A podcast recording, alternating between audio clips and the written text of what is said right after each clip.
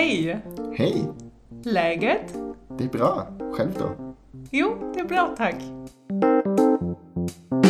Hallo liebe Läget-Freunde, wir freuen uns, dass ihr wieder dabei seid. Wir sind auch wieder da. Wir sind frisch und fröhlich im neuen Jahr angekommen.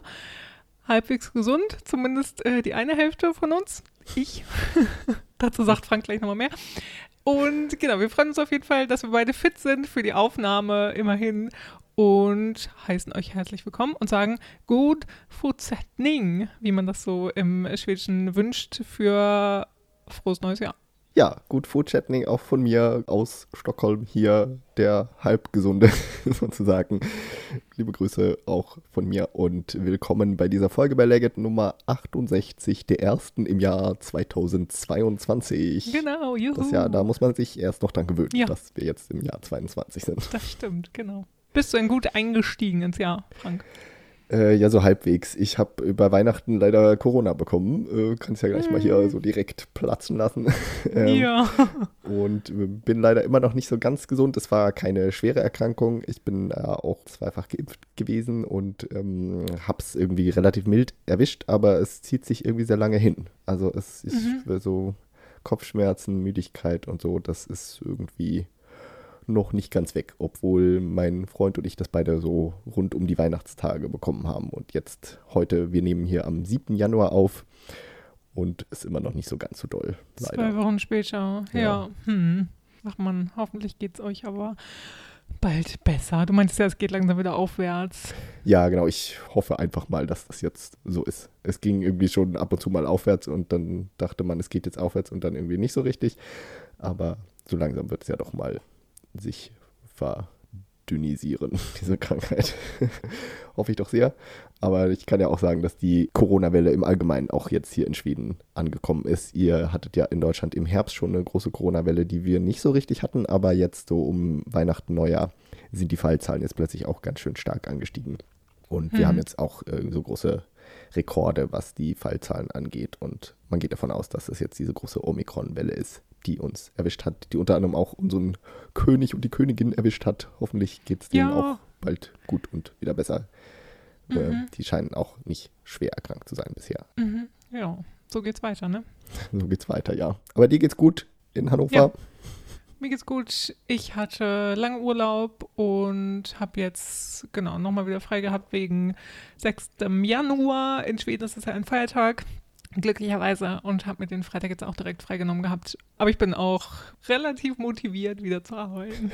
Das ist doch schön. Gut erholt über die vielen Ja. Feiertage.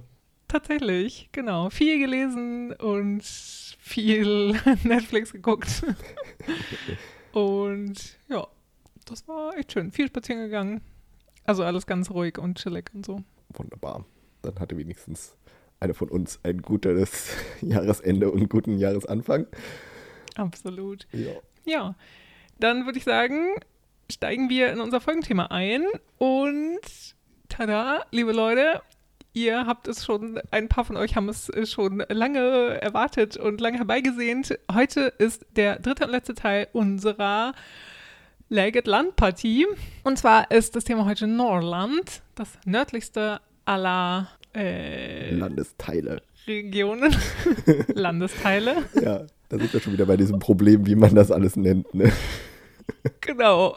Und auf jeden Fall hatten wir ja schon in der ersten Folge Götaland, dann kam Svealand und dieses Mal ist Norrland mit neun, ganz neun Landskap dran. Ja, wisst, genau. Die werden wir euch heute vorstellen. Diese neuen Landsgrab, die sich quasi nördlich von Svealand befinden. Wer nochmal nachhören will, Svealand war Läge 63 aus dem Juli. Jötterland hatten wir letztes Jahr im März, 59. Läget-Folge. Und jetzt also heute ist Norrland dran. Und ganz grob zu Norrland, das ist ungefähr, glaube ich, zwei Drittel der schwedischen Landfläche nimmt das ein, aber es wohnen nur relativ wenig Leute da.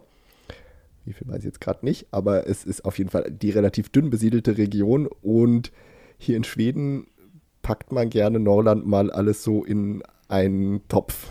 Norrland ist halt, ja, ja, das da ist halt in Norrland. Aber dass das ein sehr, sehr großer Teil des Landes ist, der auch aus großen variationsreichen Gegenden besteht, das vergisst man gerne mal ein bisschen. Ja, total. Also das vor allen Dingen, also das macht man sich ja auch so äh, im normalen Leben nicht so richtig klar, dass, dass Stockholm noch im unteren Drittel liegt. Ja. Ähm, oder an der Grenze zum, zum zweiten Drittel. Aber genau, dass da drüber eben noch so viel Landesfläche ist von Schweden. Ja, das werden wir euch heute genauer erzählen. Und ich kann ja noch kurz eine Story erzählen, und was zum Thema, wie, wie Norland in Schweden gesehen wird. Nämlich als ich mein allererstes Bewerbungsgespräch hier hatte, das hatte ich in Karlskrona, also ganz im Süden, beim Radio damals. Und da waren zwei Leute, die das Bewerbungsgespräch mit mir hatten. Das war der Chef von der Radiostation und die Nachrichtenchefin. Und der Chef von der Station hat die beiden so eingeführt, dass er meinte, ja, ich bin aus Kalmar und äh, das hier ist die Nachrichtenchefin, die ist aus Norland. und äh, die hat sich dann natürlich gleich lautstark protestiert und meinte so, du kriegst eine Stadt und ich krieg zwei Drittel des ganzen Landes. Ist ja äh, sehr präzise. Und sie hat dann darauf hingewiesen, dass sie aus Härnösand kommt und nicht aus Norland. Also natürlich eine Stadt in Norland, aber so Ja. wie man das im südlichen Drittel gerne mal so sieht, dass der Rest des Landes ist halt einfach der Norden. Man kümmert sich nicht so Genau. groß drum und der ist halt einfach da, aber was jetzt genau da ist, interessiert einen auch nicht so sehr. Ja, und also es ist auch, wenn es spaßig ist und auch wenn es natürlich, äh, genau, ganz viele, äh, also ich habe auch immer nur erlebt, so, ha, ja, über Uppsala fängt Norland an ähm, und da werden die Leute halt auch so ein bisschen mit aufgezogen und so. Ähm, andererseits ist es natürlich auch, äh, ein bisschen ernsten Hintergrund, weil, ja, wenn sich alles halt so südlich zentriert und kaum Fokus auf Norland gelegt wird, ist natürlich auch schwierig. Ja, die Leute fühlen sich gerne mal so ein bisschen vergessen. Vielleicht kann man, kann man schon so grob zusammenfassen, dass man da den Fokus nicht so drauf legt und dass Norland hauptsächlich halt dafür da ist, um irgendwelche Ressourcen dem Rest des Landes zu liefern.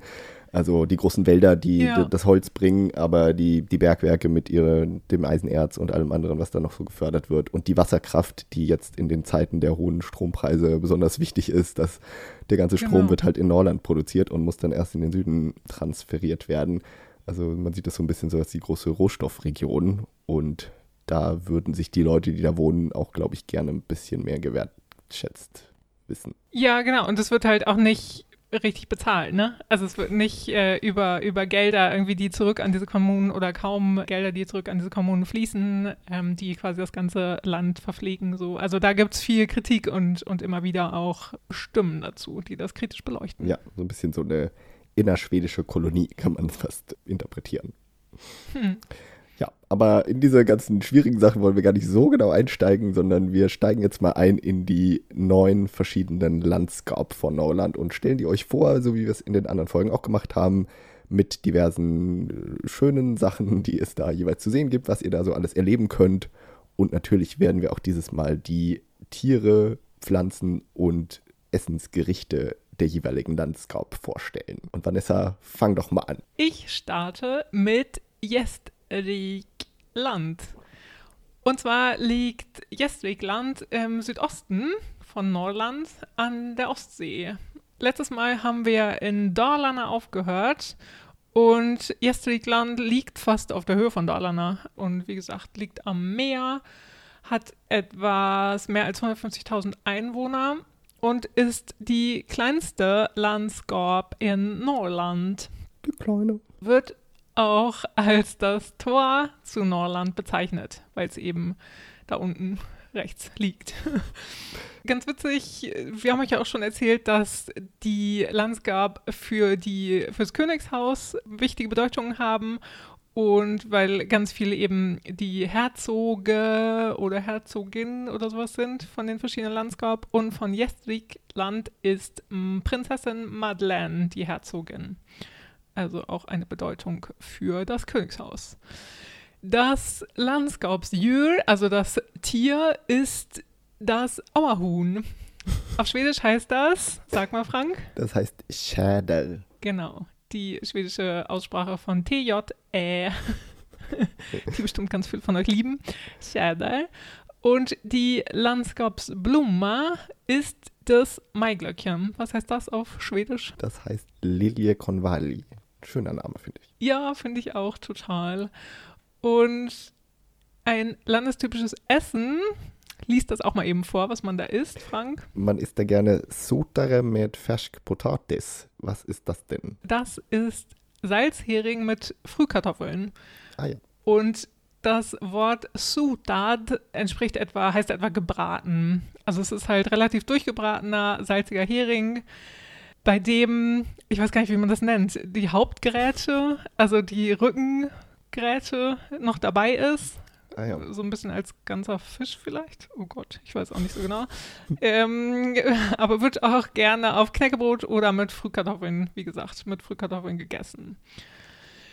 In Gestland gibt es, also besonders die eine Stadt, die euch wahrscheinlich auch bekannt ist, die auch gar nicht so weit weg von Stockholm liegt. Das ist nämlich Gävle. Zwei Stunden mit dem Zug, glaube ich, ungefähr entfernt von Stockholm. Und eine bekannte Stadt ist noch Ockelbo. Und die kennt ihr vielleicht, weil Prinz Daniel daherkommt. Also das ist seine Heimat und daher kennt man das vielleicht. Ja, die Natur von Gästrikland ist wunderschön. Also es gibt viele Scheren, Inseln, weite Ebenen und Wiesen und auch tiefe Wälder und Berglandschaften dann im Nordwesten. Besonders die Jungfrü-Küsten, also die Jungfernküste, die sich von Öregrund im Süden über 200 Kilometer bis zur Höhen Küste, hohen Küste im Norden erstreckt, die ist besonders schön und lohnt sich für einen Besuch. Bekannt ist für die breite Öffentlichkeit das Gästrikland vor allen Dingen am ehesten eben für Gävle und für die Stadt eben und für den Gävle Bockern der ist euch vielleicht auch bekannt, weil das eben eine riesige Strohziege ist, die jedes Jahr in Jävle auf einem großen Platz aufgebaut wird und vor Weihnachten aber auch meistens abgebrannt wird, tatsächlich. Und leider. Und es ist so ein bisschen, wird immer ein bisschen Sport daraus gemacht. Ähm, es werden inzwischen auch, sind Webcams aufgebaut und ja. sowas, die das alles überwachen sollen. Und das verhindern soll natürlich, dass die Leute diesen Bock anzünden. Aber es gelingt ziemlich oft. Und letztes Jahr gelang es auch, 2020 wurde er verschont. Da konnte er ganz normal wieder abgebaut werden. Ich glaube, Anfang Januar wurde er dann abgebaut. Aber genau, letztes Jahr am 17. Dezember, am frühen Morgen, ist er dann wieder den Flammen erlegen. Und das sieht schon sehr dramatisch aus. Also wenn eben dieser, ja. dieser riesige Bock, der 10 Meter hoch ist oder so. Der ist schon also ziemlich Also wirklich groß, riesig, ja. riesig ja. ist, wenn der halt abbrennt. Das ist schon sehr dramatisch, ein dramatisches Bild. Ja. Immer wieder in den schwedischen Medien, wenn der angezündet wird. Ja, ja, das ist genau immer so ein bisschen so zwischen Empörung und ja, haha, natürlich. genau, ja. Und Erwartung. Ja. 2021 war es tatsächlich das 55. Mal, dass der aufgestellt wurde. Also es war ein kleines Jubiläum. Das ist natürlich eine Sehenswürdigkeit im Winter. Gävle kann man sich auch schön angucken. Da gibt es auch allerlei ja, Sehenswürdigkeiten zu entdecken. Zum Beispiel gibt es den Furuviksparken dort in der Nähe und das ist so ähnlich wie Grönalund, also ein Freizeitpark, ein Vergnügungspark mit Zoo und Erlebnisbad auch und da gibt es auch, wie in Grönalund, gibt es da auch Konzerte. Also da gibt es auch so ein Ticket, was man kaufen kann und dann kann man ganz viele Konzerte im Sommer besuchen mhm. zu einem günstigen Preis.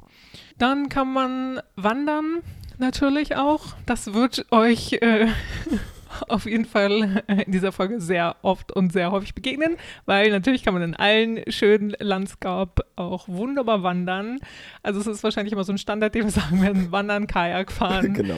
und Fahrrad fahren. Ja. Nicht wahr? Und Skifahren. Also man kann wunderbar auf dem Jestrik, Jestriks Leerdern wandern.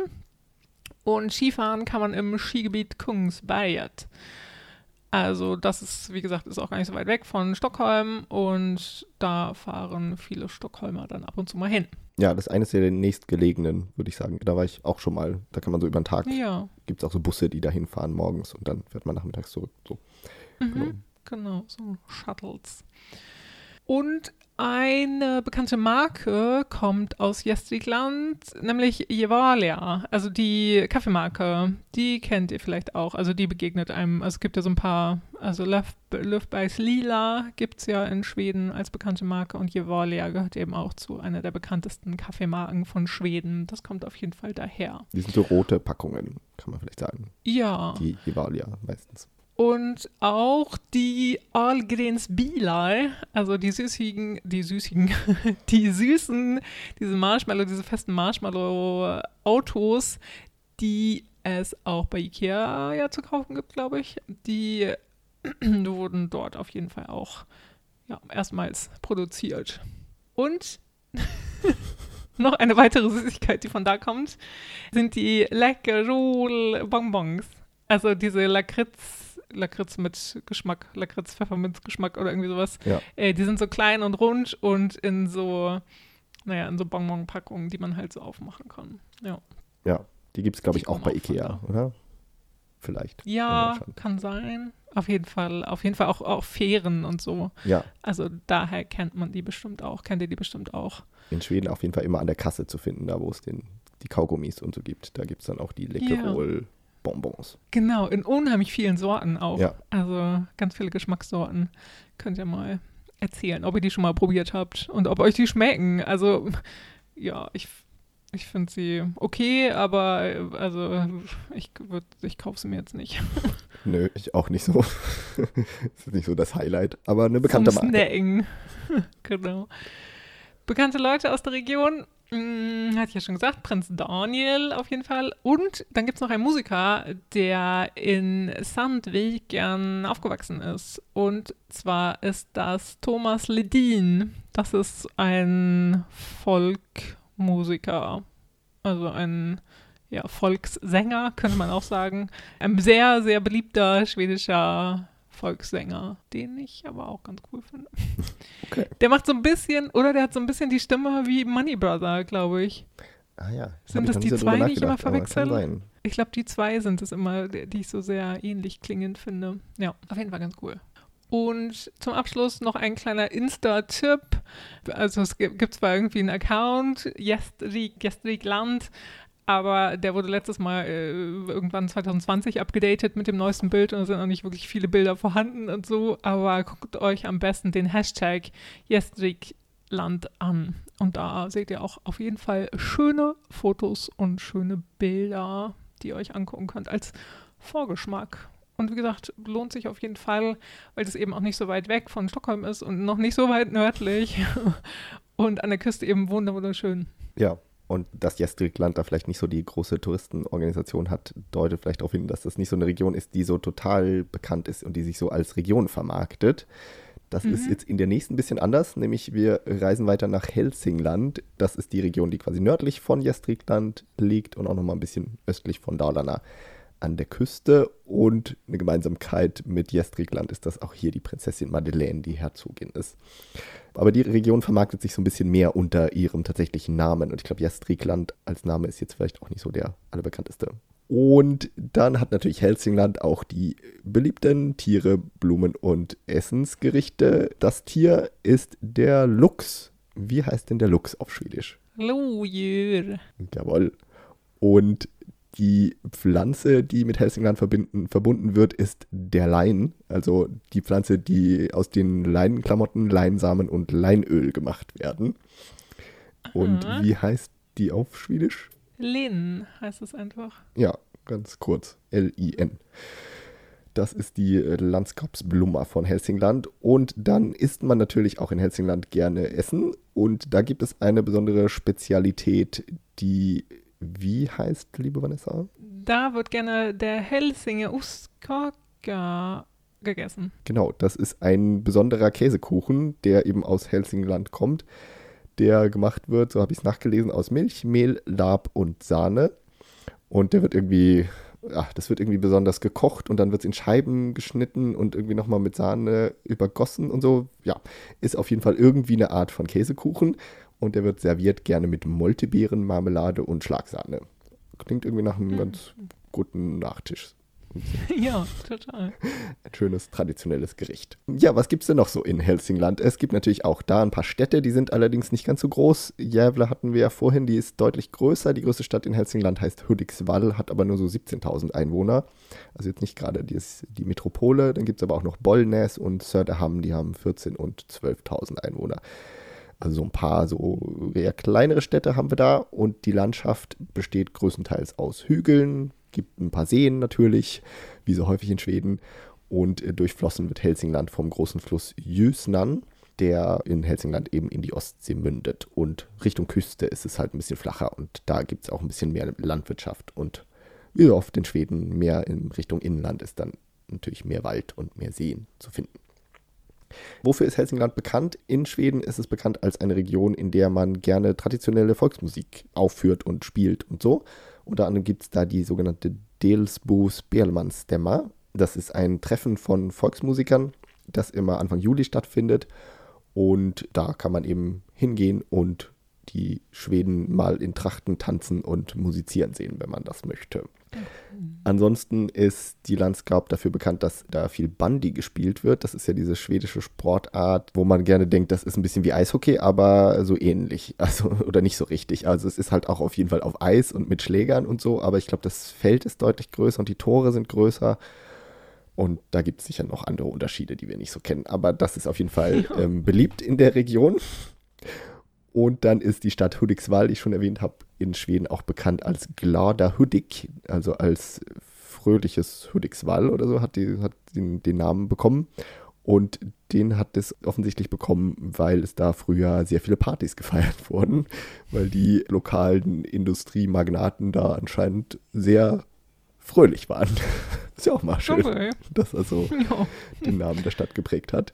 Total. Es gibt auf jeden Fall heute auch ein Theater da, das das Gladerhudik Theater ist, das man kennt. Und das ist ein Theater, in dem Behinderte auftreten und das auch schwedenweit bekannt ist. Mhm. Was kann man machen, wenn man in Helsingland ist? Eine große wichtige Sehenswürdigkeit ist auf jeden Fall zu erwähnen und das sind die sogenannten Helsinge Höfe.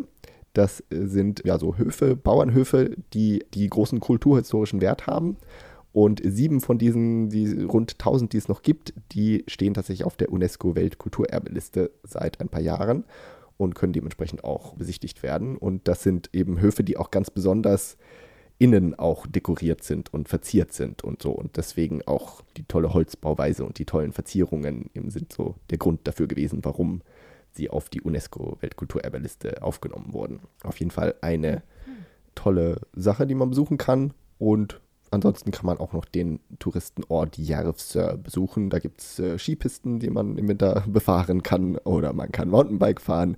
Oder den Zoo Järvsö zu besuchen. Das ist Helsingland. Und vielleicht zum Abschluss noch ein paar bekannte Leute. Ich habe tatsächlich ein paar gefunden, die man eventuell kennt. Zumindest eine von denen ist Numi Rapaz. Das ist eine Schauspielerin, die ihr kennt auf jeden Fall aus den Filmen zur Millennium-Trilogie. Da hat sie nämlich die Lisbeth Salander gespielt, die Hauptrolle. Mhm.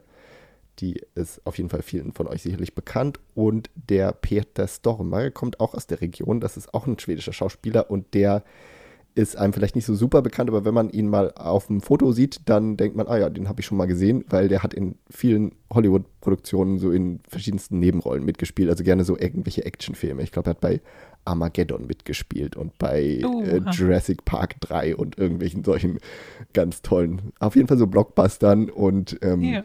es stand auch auf irgendeiner Wikipedia-Seite, er spielt auch gerne mal Russen. Warum okay. auch immer, er ist auf jeden Fall Schwede. Und er macht in uh. Schweden auch die äh, Fernsehwerbung für Bauhaus. Also er hat eine gewisse deutsche, deutsche Verbindung auch, zumindest. Okay. Mhm. Ja, wenn ihr wollt, googelt ihn mal Peter Staumeyer, vielleicht kommt er euch bekannt vor. Ja, die anderen, die brauchen wir vielleicht nicht unbedingt zu erwähnen. Zum Schluss noch kurz, wenn ihr mehr zu Helsingland sehen wollt, dann geht vielleicht mal auf das Instagram-Konto halsingland.se. Das ist nämlich das offizielle Instagram-Account von quasi Visit Helsingland. Halsingland.se heißt das Konto. Ja, interessant. Wir wollen noch mal kurz als Zwischen-Disclaimer diese Folge wird wieder ein bisschen länger dauern, wie ihr das schon merkt, weil wir uns eben ein bisschen Zeit nehmen für jede Landscape. Man kann natürlich noch viel mehr darüber erzählen, aber ja, wir wollen eben diese, diese neuen Landscape immerhin euch ein bisschen was erzählen, was es darüber zu erzählen gibt, das Wichtigste. Und das dauert ein bisschen. Um, ihr könnt euch die Folge auch in mehreren Teilen anhören, wie ihr das mögt. Aber auf jeden Fall wird ja ein bisschen länger sein. Nehmt euch ein Teechen oder macht euch einen leckeren Kaffee und macht eine kleine Fika vielleicht sogar. Genau. Und reist mit uns durch den Norden. Genau, steigt ein und stellt euch das vor. Oder was ich halt auch immer super gerne mache, also ich liebe es, tatsächlich auf Landkarten zu gucken und mir zu mir anzugucken, was da liegt, was da in der Nähe liegt, wo das genau liegt, was da für kleine Städte oder Orte sind oder genau, wie die Landschaft da so ein bisschen aussieht und was da für Flüsse liegen und sowas. Und das könnt ihr vielleicht auch machen. Also nehmt euer Handy zur Hand, auf dem ihr jetzt den Podcast auch hört, äh, vielleicht. Und guckt euch auf Google Maps einfach an, wohin wir euch mitnehmen. Ja. Das als kleiner Tipp. Das also wäre zum Beispiel das, was ich machen würde, auf jeden Fall. Ja, das klingt total toll. Ich bin auch ein großer Fan von auf der Landkarte mit rumreisen und gucken, was da so alles ist. Vielleicht habt ihr ja noch einen Atlas zu Hause auch, dann könnt ihr ein bisschen blättern. Oh ja, den Dirke Weltatlas. Wer kennt ihn nicht? ja, auf jeden Fall geht's jetzt weiter, Weiter, in die, weiter. Genau, weiter geht's in die nächste Landschaft von Norrland und zwar ist das Härjedalen. Das liegt im Inneren von Norrland und grenzt an Norwegen. Mit knapp 10.000 Einwohnern ist Härjedalen bevölkerungsmäßig die kleinste Provinz von Schweden und tatsächlich auch die höchstgelegene Provinz. Oho. Oho, oho. Also alle oder super viele äh, Provinzen, Landscape, die in der Nähe von Norwegen liegen, sind die Berge und äh, ist so ein bisschen Skigebiet und sowas alles. Also die sind sehr hoch. Und Härjedalen wird zusammen mit Jämtland häufig als eine gemeinsame Region betrachtet und eben auch touristisch vermarktet. Da gehen wir dann als nächstes mit Frank wieder hin. Mhm. Aber zunächst geht es eben um Härjedalen. Auch in Härjedalen gibt es natürlich das typische Landskapsjöl und das ist der Braunbär. Auf Schwedisch heißt es. Brünbjörn. Die Landskapsblomma ist welche? Wie spricht man das auf Schwedisch aus, Frank? Die heißt Musippa. Und das ist die Frühlingskuhschelle. Hand hoch, wer sie kennt, aber äh, ich kannte sie nicht. Sie sieht so ein bisschen glockenförmig aus. Ein Frühlingsblume. Ja, so ein bisschen weiß und mit so einem lila Rand. Das Landskaps Red ist folgendes. Rading med Flatgrad. Das klingt schön. Flatgrad. mit Grütze, genau. Das ist Seesaibling oder Rotforelle. Ich weiß auch nicht richtig, wie der Unterschied oder es ist wahrscheinlich nur ein anderer Name dafür. Auf jeden Fall ein Fisch mit einer Grütze, mit einer, ja, die aus Sahne und Weizenmehl gekocht wird. Und dann noch mit Milch oder Wasser gemischt und mit Salz abgeschmeckt wird. Also so ein, ja, ähm, bisschen süßlicher auch Hm. vielleicht. Könnte ich mir vorstellen. Also es, es erinnert mich so ein bisschen an, ähm, wie heißt denn das, Reisgrütze? Nee, wie heißt denn das bei uns, diese Grütze? Reisbrei? Nee, Reis.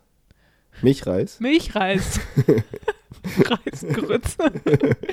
Dieser Grutze da. genau, wie Milchreis. In Härjedalen gibt es tatsächlich nicht so viele große Städte oder Orte. Ach nee. Da gibt es tatsächlich nur die Gemeinde oder den Ort Sveg, der der größte Ort ist, der auch an der E45 liegt, also an einem zentralen, an einer zentralen Autobahn. Aber der hat halt nur knapp 3000 Einwohner, was ja sehr wenig ist. So viel Einwohner hat, glaube ich, das Dorf, in dem ich aufgewachsen bin früher. Aber auf jeden Fall sehr klein. Das war es mit großen Städten. Und deshalb hat die Natur natürlich viel Platz und ist wirklich wunderschön dort. Und es gibt ja eine variationsreiche Natur von viel Wald im Osten und bis eben zu Bergmassiven im Westen. Und dort gibt es eben ja, tolle Berge, tiefe Wälder und zahlreiche Seen zu entdecken und zu betrachten. Und das hatte ich euch ja gerade schon erzählt, dass das die höchstgelegene Provinz in Schweden ist. Und das ist nämlich so, weil bis zu 80 Prozent der Fläche von Härjedalen mehr als 500 Meter über dem Meeresspiegel liegt. Und weil das eben die höchstgelegene Provinz von Schweden ist, liegt hier auch das höchstgelegene Dorf von Schweden und das heißt Högvålan. Das lohnt sich vielleicht für einen kleinen Besuch. Um die Höhenluft zu schnuppern. Ja, genau. Bekannt ist Härjedalen wohl dafür, dass das auf jeden Fall zu den Regionen gehört, wo die Sami leben und ihre Rentierherden eben weiden lassen. Und hier gibt es eben ein paar Superlative auch, weil neben der höchstgelegenen Ortschaft gibt es hier auch die höchstgelegene öffentliche Straße und Skandinaviens größtes Skigebiet in, also Vemdalen im Fynäsfjällen. Und es sind nämlich 135 Abfahrten, die man mit einem einzigen Skipass runterfahren kann. Das ist schon groß, ja. Das klingt auf jeden Fall sehr groß. Ich bin ja nicht so der Abfahrtsski, überhaupt nicht der Skifreund, die Skifreundin. Warst du schon mal da in Wemdale? Nee, da war ich noch nicht. Ich war schon mal in Åre, wo wir gleich noch hinreisen werden, in meiner Landsgrab. Ja. Aber im Fynäsfjällen in Wemdalen war ich noch nicht. Aber habe schon öfter auch mal davon gehört, dass Leute dahin fahren. Ja, scheint sich auf jeden Fall zu lohnen. Genau, und ähm, das Funes Darlan ist eben besonders bekannt auch für eben die Sami, die dort leben. Und es ist eben ein Zentrum für die südsamische Kultur dort. Sehenswürdigkeiten sind und Aktivitäten, die man dort machen kann. Wie gesagt, Skifahren, Skifahren und wie in allen anderen äh, Landskorb wandern, Kajak fahren und angeln. Macht dort viel Spaß und lohnt ja. sich auf jeden Fall.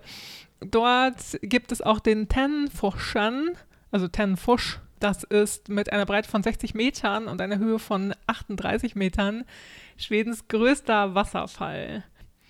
Und im Fynäsdalen ist auch noch das Bergmuseum, das sich lohnt anzuschauen über das Leben der Bergbauern, der Hüttenarbeiter und der Samen, was man sich da angucken kann.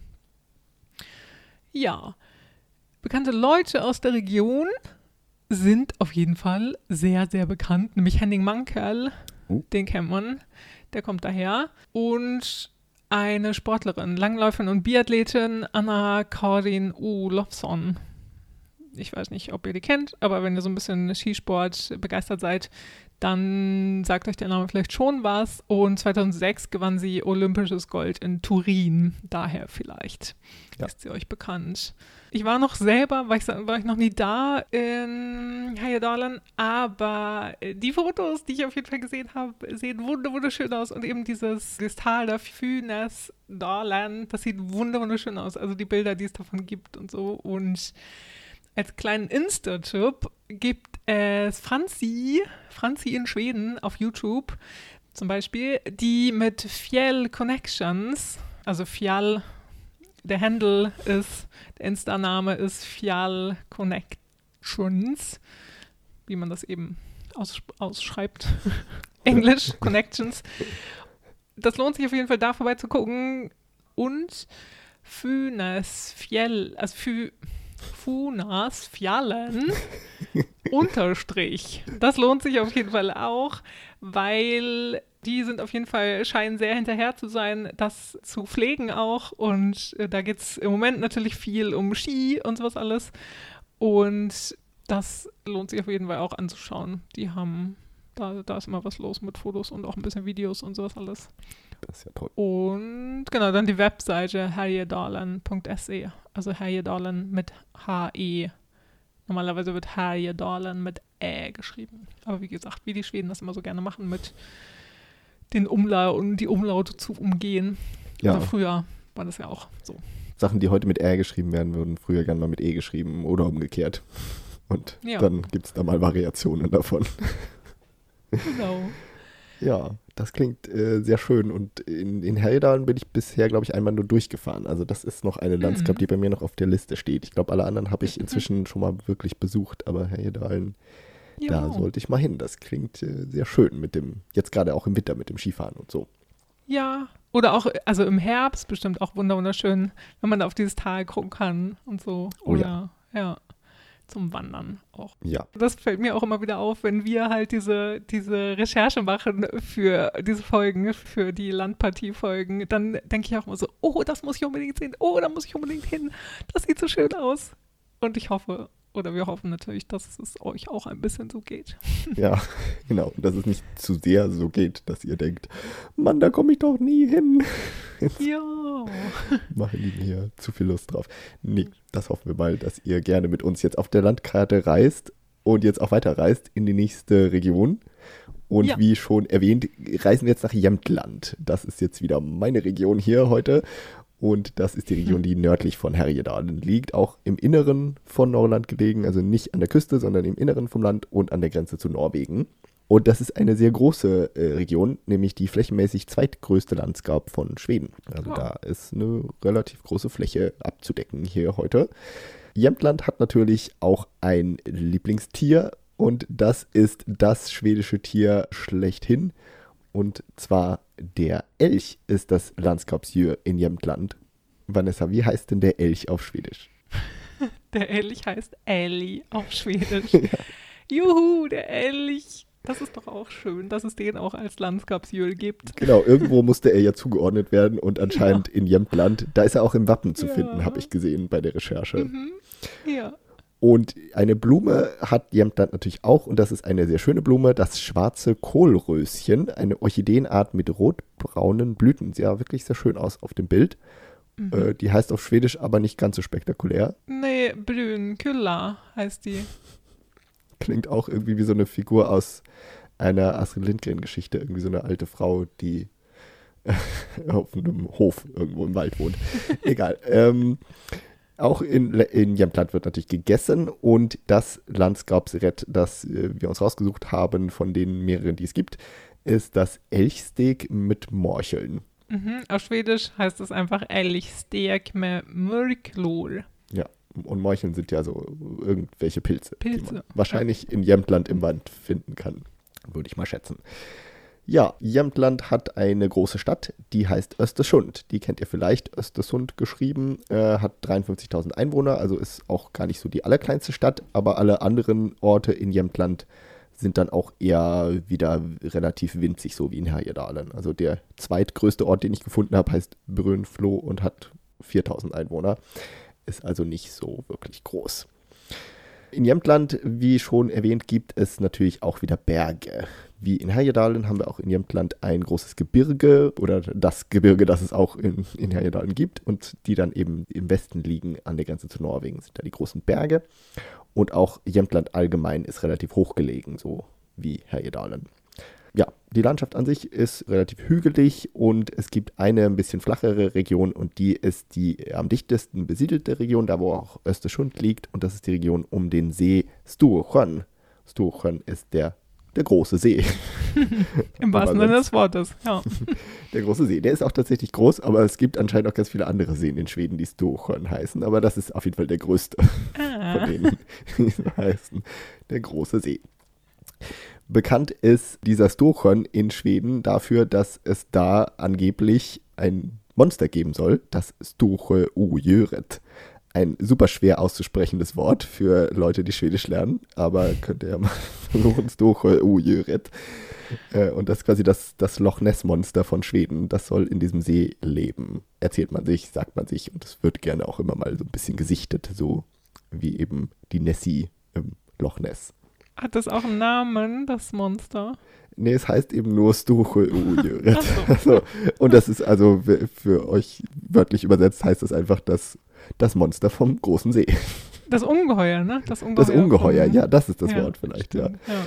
Ja, das ist auf jeden Fall bekannt. In Östersund kann man ja mal, wenn man da ist, Ausschau halten, ob man was im See findet. Es gibt auch irgendwie so eine Skulptur am Strand irgendwo zu sehen. Mhm.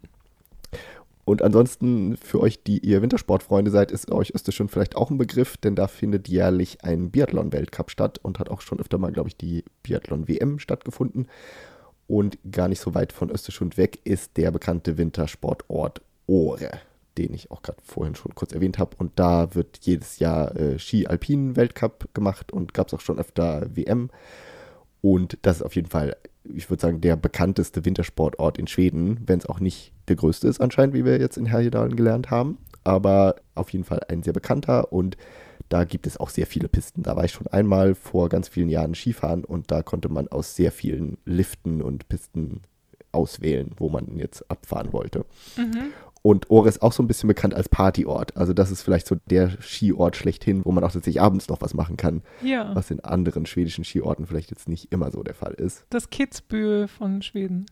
Ja, kann man sagen. Und da gibt es auch, also viele auch so Restaurants, die, in, die es in Stockholm gibt, die dann in Ore irgendwie eine Filiale eröffnen oder irgendwelche fancy Ach. Hotels, die dann da, die es da gibt oder irgendwelche anderen ein bisschen spezielleren Sachen, die da sind. Und auch zum Beispiel der, hier gibt es einen Carsharing-Dienst in Stockholm, der hat jetzt plötzlich in Ore auch eröffnet, als einziger Ort außerhalb Stockholms. Okay. Also irgendwie, ja, das ist auf jeden Fall ein Ort, den auch viele Stockholmer gerne im Winter besuchen. Und jetzt ist natürlich in Corona-Zeiten das alles auch wieder ein bisschen eingeschränkter, aber in, hm. in normalen Jahren wäre da sicher auch viel Afterski heißt das in, in Schweden, aber Après-Ski ja, genau. heißt das ja auf Deutsch. Ja, genau. Das fand ich auch, genau, also als, als kleine Anekdote für euch. Das, das fand ich immer witzig und also bemerkenswert, ja, dass das eben After-Ski heißt. Genau, da haben die irgendwie das englische Wort genommen. Ja. Und auf Deutsch heißt es Après-Ski. Naja, das ist auf jeden Fall ein bekannter Ort in Jämtland. Und ansonsten ist Jämtland auch noch ein bisschen eine besondere Region, denn es war historisch zumindest lange eigenständig und hatte in der Wikingerzeit sogar ein eigenes Parlament. Gut, ist schon lange her, aber äh, aus dieser Zeit gibt es immer noch so ein bisschen äh, gewisse Einflüsse, denn nach der Wikingerzeit war es dann lange norwegisch und dann war es irgendwann schwedisch, aber es hat ganz oft irgendwie hin und her gewechselt und deswegen hat man sich immer noch so ein bisschen so eine eigenständige Identität bewahrt, weil man eben nicht so ganz klar wir gehörten schon immer zu Schweden und so, sondern es war halt einfach ein bisschen eine besondere Gegend. Und man hat auch immer noch starke Beziehungen nach Norwegen und sieht sich aber halt eben gerne ein bisschen eigenständig und deswegen gibt es auch die sogenannte Republik Jämtland, wo sich eben Jämtland so als eigene Republik versteht. Die gibt es seit den 60er Jahren und die haben eine eigene Flagge, sie haben einen eigenen Präsidenten und jedes Jahr gibt es ein großes Festival in Österschund, das heißt Stoche Iran, das mhm. Stoche der Stoche-Schwindel. Also irgendwie ein komischer Name, aber auf jeden Fall ein großes Festival und da wird irgendwie auch immer dieser, da tritt immer der Präsident von Jämtland auf und hält eine Rede und die Leute schwenken mit ihren Jämtland-Flaggen. Also das ist das große Fest der, wie heißt das, der Separatisten, wenn man so will. Ah. Aber das ist jetzt nicht so ganz die große Separatistenbewegung, sondern das wird teilweise scherzhaft äh, schon verstanden, aber teilweise auch so ein bisschen ernst gemeint, weil man damit darauf hinweisen will, dass man sich so ein bisschen als was Eigenes sieht und dass man mhm. auch ein bisschen darauf aufmerksam machen will, hallo, wir sind auch noch da. Ihr Leute im fernen Stockholm kümmert euch auch mal um uns hier im Norden auf dem Land. Mhm. Da kommt das so ein bisschen her, diese Bewegung.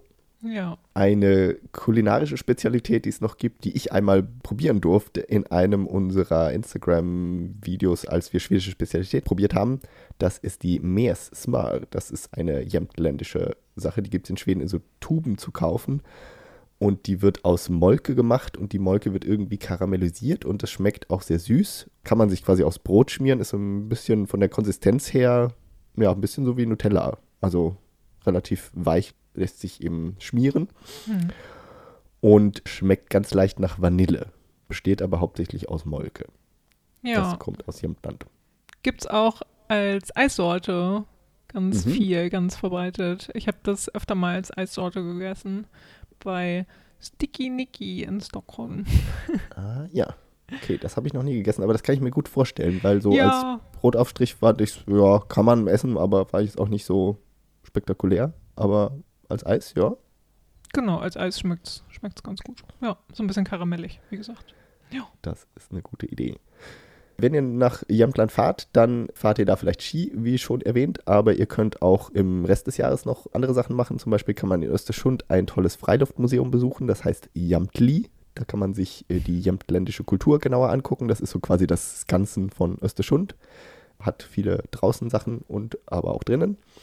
Man kann natürlich wandern gehen, wie in jeder Region, wie wir schon erwähnt haben. Und auch hier gibt es viele Wasserfälle, komischerweise auch. Und es gibt einen speziellen Wasserfall noch, der heißt Dörder Fallet. Das ist nämlich ein toter Wasserfall. Und das ist eine spezielle Stelle in Jämtland, wo man früher mal versucht hat, irgendwie einen Fluss umzuleiten, aus irgendwelchen Gründen, damit man an einem Wasserfall vorbeikommt. Weil der Wasserfall irgendwie ein Hindernis war für die Schifffahrt, logischerweise. Und als man das versucht hat, gab es die größte Naturkatastrophe von Menschen ausgelöst in der nordischen Geschichte, oh. weil man da irgendwie, man hat irgendwie versucht, den Fluss umzuleiten und dabei hat er sich dann einen eigenen Weg gesucht. Und dann gab es eine sehr große Flutwelle und das Wasser aus dem See wurde entfernt, weil der Fluss eben jetzt anders geflossen ist. Oh, krass. Was genau dabei rausgekommen ist, weiß ich nicht, es ist schon sehr lange her, aber seitdem gibt es auf jeden Fall einen Teil der Dörder Fallet heißt, wo früher der Wasserfall war, wo jetzt eben der Fluss nicht mehr lang fließt. Und das ist dann der tote Wasserfall. Mhm. Kann man auf jeden Fall in Jämtland besuchen. Und wenn man gerne Auto fährt, dann ist auf jeden Fall ein Highlight die Touristenstraße Wildmarkswägen. Die liegt im Norden von Jämtland, wo man sehr gut durch die Wildmark, also die wilde Berglandschaft fahren kann und die auch sehr über sehr hohe Gegenden führt, also wo man wirklich so durch die Berge fährt und gerne mal Rentiere auch sichten kann und sich überhaupt die schwedische Berglandschaft angucken kann. Ein Tipp dazu noch. Ja, zum Schluss noch, wer ist bekannt aus Jämtland? Vielleicht kennt ihr die gute Annika Norlin. Das ist eine tolle Sängerin, die bekannt ist als Hello Safe Ride oder auch unter ihrem schwedischen Namen Säkert. Die kann man sich auf jeden Fall sehr gerne anhören, wenn ihr sie noch nicht kennt. Unbedingt, Und ja, ein großer Tipp. Unbedingt die mögen wir beide sehr gerne. Ja, ja ne? Das ist ein großes Highlight und er hat auch, glaube ich, auf ihrem ersten schwedischen Album auch so ein bisschen über Österschund gesungen. Also mhm. wenn man sich was anhören möchte aus der Region, dann Schwedischer, genau, Indie-Pop ist das. Ja, ein sehr schöner Indie-Pop. Und bekannt aus Jämtland ist vielleicht auch noch der Rolf Lassgård. Das ist ein Schauspieler, der ganz oft den Kommissar Wallander aus Henning Mankels Büchern gespielt hat und der auch den Uwe gespielt hat in Ein Mann namens Uwe, oder wie heißt der auf Deutsch? Ja. Ja, das ist auf jeden Fall auch ein schwedischer Film, der ja auch in Deutschland gelaufen ist. Mhm. Und der Rolf kommt aus Jämtland. Und wenn ihr noch mehr Bilder sehen wollt aus Jämtland, dann guckt einfach mal nach Visit Jämtland. Da gibt es zwei Varianten von auf Instagram und die haben beide schöne Bilder aus der Gegend. Das klingt wunderbar. Genau, Bilder mögen wir immer sehr gerne. genau, wenn es euch nicht reicht, im Atlas zu reisen, dann guckt euch die Bilder an. Genau. Weiter geht's. Wieder eingestiegen. Und zwar geht es jetzt nach Medelpad. Medelpad. Sagt euch das was? Kommt euch das jetzt bekannt mal, vor? Genau, genau, jemand mal den Arm heben, wer wusste, dass es diese Region gibt. Ich lasse meinen Arm unten, weil es tatsächlich die Entdeckung unserer Landpartiefolge für mich ist, dass es Medelpad gibt. Sonst hatte ich von allen Regionen gehört, natürlich. Und ja, also irgendwie mal in Berührung gekommen, aber nie von Medelpad. Also abgefahren auf jeden Fall. Mm, die ist aber auch relativ klein. Sie liegt an der Ostsee, eben nördlich von Helsingland und südöstlich von, von Jämtland. Genau, Medelpad hat einen recht kurzen Küstenstreifen und da liegen eben die beiden Städte Sundsvall und Timrå und die Provinz reicht dann aber ein bisschen weiter westlich ins Land hinein. Aber wie gesagt, ist trotzdem sehr klein und äh, lässt sich schnell übersehen, würde ich sagen. sehr mittelmäßig, so wie der Name andeutet. Ja, eben. Und es ist auch nicht super, ich würde sagen, nicht super touristisch erschlossen oder sowas, aber es auf jeden Fall lohnt sich, das anzugucken. Und es hat natürlich auch, wie alle anderen, ein Landskapsdjur. Das ist nämlich der Schneehase. Und was heißt Schneehase auf Schwedisch, Frank? Der heißt Skugshare, was ja wörtlich übersetzt dann der Waldhase ist. Ja, genau. Das wird uns äh, später auch nochmal kurz begegnen. Ähm, mhm. mit Skug und Fjell und sowas alles. Die Landskapsblume ist tatsächlich keine Blume, sondern ein, ein Baum. und, zwar, und zwar ist es die Fichte. Auf Schwedisch heißt es Gran. Ja. Ja. Als typisches Essen isst man was, Frank? Wie heißt das auf Schwedisch? Man isst einen Schädelknöll. Das klingt irgendwie spannend. Was ist das? Ja, das ist tiefgefrorenes Fleisch, also üblicherweise Elchfleisch, das dann im Backofen auf niedriger Temperatur gegart wird. Und Schäl flüsset heißt eben durchgefroren. Also ja, Hm. gefroren einfach. Und Knöll heißt Knolle. Also gefrorene Frostknolle. Frostknolle, genau. Das will man ja gerne essen. Frostknolle aus Elchfleisch. ja, ähm, genau. Die größten Städte, die größten zwei Städte, obwohl das so klein ist, sind Sundsvall und Timrå. Sundsvall war mir auf jeden Fall bekannt natürlich als Stadt, aber es war mir nicht bekannt, dass es in Medelport liegt. Und Sundsvall, ich glaube, das ist die höchste Stadt, in der ich war in Schweden. Östersund, nördlich. Sundsvall, nördlich, genau, die nördlichste Sunds, Östersund, Nord- ja, Östersund, Die Sundsvall. sind ungefähr auf, glaube ich, einer Höhe, ja. Genau, ja, Sundsvall an der Küste und Östersund im Landesinneren. Das waren so die beiden nördlichsten Städte, die ich in Schweden mal besucht habe. Ja, danach habe ich es auf jeden Fall noch nicht geschafft. Aber steht auch im Plan. Die Natur in Medelpad ist ja auch wie drumherum Überraschend. wenig überraschend Wald, Flüsse und Berge, die eben diese Region prägen. Am ehesten bekannt ist Medelpad, wie gesagt, für die Stadt Sundsvall, aber auch, weil vielleicht der schwedische Mittelpunkt dort liegt, also nördlich, südlich. Da liegt also der, der Mittelpunkt eben von Schweden und das liegt genau auf einem Berg, auf dem Flata Klocken. Okay. Da liegt der geografische Mittelpunkt, genau so sagt man es von Schweden. Im 19. Jahrhundert war Medelpad reich und bekannt und eben auch das Macht- und Wirtschaftszentrum Nordschwedens. Also damals war es sehr bekannt und weil eben Holzprodukte in die ganze Welt gelangten von Sundsvall aus. Und eben deshalb war die Stadt so wohlhabend, konnte so wohlhabend werden. Bekannt, was man vielleicht sich auch noch angucken kann, ist die Sundsvallsbron, die mit 2100 Metern Schwedens längste Autobahnbrücke ist. Über die bin ich gefahren diesen Sommer. Die ist auch wirklich spektakulär. Man fährt so ein bisschen übers Wasser an der Stadt vorbei. Man hat dann Mhm. eine gute Sicht auf die Stadt. Und relativ hoch. Und sie kostet irgendeine Art von Mautgebühr. Ja. Aha. Okay, ja. Wenn ihr darüber fahrt, werdet ihr auf jeden Fall einen Brief von einer schwedischen Behörde irgendwann kriegen. Die treiben das ein, auch wenn es irgendwie 10 Kronen sind, kriegt ihr dafür einen Brief. Das ist sicher. Ja, wow. okay. Die Autobahnbrücke lohnt sich auf jeden Fall drüber zu fahren. Und in der Stadt Sundsvall kann man sich den Stadtpark gerne angucken. Das ist so ein bisschen wie Skansen in Stockholm.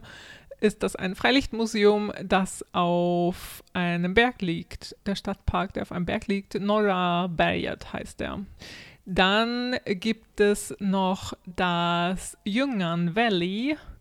Das, also das Jung, Ljungandal, Das Tal. das Tal, das Ljungantal, das eben direkt südlich von Sundsvall liegt und bekannt für die spektakulären Aussichten ist. Bekannte Leute aus der Region habe ich nicht so viele gefunden, aber die Pop-Rock-Band Takida, die kennen vielleicht ein paar von euch, die sind so ähnlich wie Volbeat, würde ich sagen, würde ich kühn behaupten.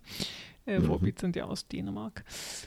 Und eine, die man aber vielleicht noch kennen könnte, ist die Schauspielerin Helene Sjöholm, die bei Wie im Himmel mitgespielt hat. Abschließend als kleiner Tipp lohnt sich noch der Hashtag Medelpad auf Instagram, wo man ein paar Bilder auch findet. Also Medelpad wird einfach geschrieben E M-E-D-E-L-P-A-D. Schaut da mal vorbei. Wo die Leute Bilder taggen, die wissen, dass es Mädelpart gibt. Ja, tatsächlich. Ja, aber du warst ja dann anscheinend auch schon mal da und es hat dir niemand gesagt, dass du in Mädelpart warst. Nein, wie konnte ich es ahnen? Komisch, komisch. Naja, die vielleicht vergessenste Landsgrab Schwedens haben wir jetzt bereist. weiter geht's in die nächste sozusagen. Und die ist wieder vielleicht ein bisschen bekannter, wenn auch, auch nicht so super bekannt. Aber wir fahren weiter nach Ongermannland. Eine Landschaft, die vorne quasi mit dem A mit Kreis drauf anfängt. Und die liegt nördlich von Medelpart, auch wieder an der Küste gelegen und nordöstlich von Jämtland. Also einfach, wir fahren einfach weiter auf der E4, der Autobahn der großen Straße, die an der Küste lang führt. Fahren wir weiter und kommen nach Ongermannland. Und hier haben wir wieder eine königliche Anknüpfungspunkt und zwar ist der Prinz Nikolas, der Sohn von Prinzessin Madeleine, die wir vorhin schon hatten. Der ist der Herzog von Ongermannland, auch wenn er nur ein paar kleine Jahre alt ist bisher. In Ungermannland gibt es natürlich auch wieder ein Tier, das ist der Biber. Und wie heißt der auf Schwedisch? Der Bäver ist das. Der Bäver. Genau. Hier sind wenigstens, die Tiere sind alles so große Tiere, die hier in Norland sind. Die ja. große bekannte Tiere, die man kennt. Genau die Blume ist in Ongermannland auch wieder etwas, was man durchaus kennt. Und zwar ist es das wilde Stiefmütterchen, das man auch unter ganz vielen anderen Namen kennt. Aber vielleicht kann man auch einfach nur Stiefmütterchen sagen und ja. das in der Natur wächst. Und das heißt auf Schwedisch so. Stiefmuschviol. Das Stiefmutterveilchen. Ja. Wörtlich genau. übersetzt. Ja. ja. Und jetzt kommen wir zum zu dem, wofür Ångermanland auch in Schweden am bekanntesten ist, und zwar das kulinarische. Denn das Gericht, was in Ångermanland das typische ist, das ist der Sürströmming, also dieser eklige Stinkefisch, den wir in Läget 42 probiert haben. Wenn ihr genaueres dazu hören wollt, hört rein. Eine großartige schwedische Spezialität, die man isst auf Tunbrot, also auf so dünn gebackenem entweder Knecke, Knäckebrot oder Weichenbrot mit Kartoffeln, roter Zwiebel und so einer Art Sour Cream, der Grädfil und eventuell auch anderem Zubehör. Und das Ganze hat auf Schwedisch einen kurzen Namen und heißt so: Surströmmingsklemma. Ja, also eine Klemme mit Surströmming wird das genannt. Also irgendwie zusammen. Man klemmt den Surströmming in Brot. Ja, das ist, glaube ich, da kommt, glaube ich, der Name. Sowas, ja. Zusammengeklappt, ja. Ja, spannend, dass das überhaupt das Landskapsrecht, aber eigentlich, also ist ja auch gut, dass das dass das irgendwo Landskapsrecht tatsächlich ist, dass man, ja. dass man, dass man das würdigt. Du meinst, dass man wirklich Den darauf stolz ist? Schildstramming, ja genau. ja. Also naja, eklig. Also so, so ultra schlimm fand ich es ja gar nicht, aber äh, ja. ja, ich fand es nicht so toll, wie ihr in Lege 42 hört. Genau, aber der kommt eben aus dieser Region und deshalb ist man da besonders drauf stolz. Mhm. Und man kann eben hier in der Heimat auch, ja, den, den mit nach Hause kaufen, zum Beispiel, wenn man hier im Urlaub ist und mitnehmen. Ja, wenn man in Ångermanland ist, dann fährt man vielleicht in die größten Städte. Das ist einmal Örnsköldsvik.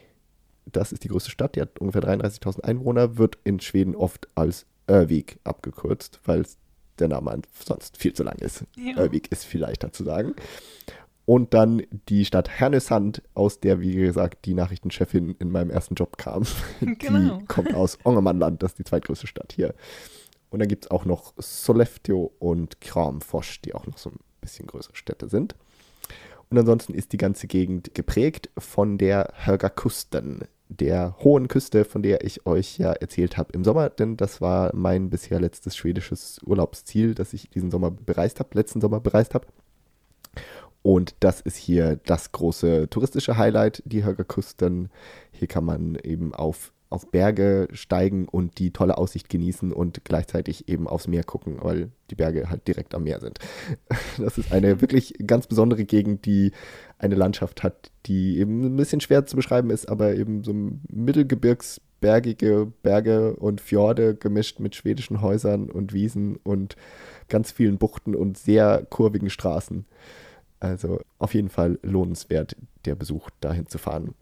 Und ein bisschen mehr dazu habe ich auch erzählt in Legit 64 aus dem Sommer.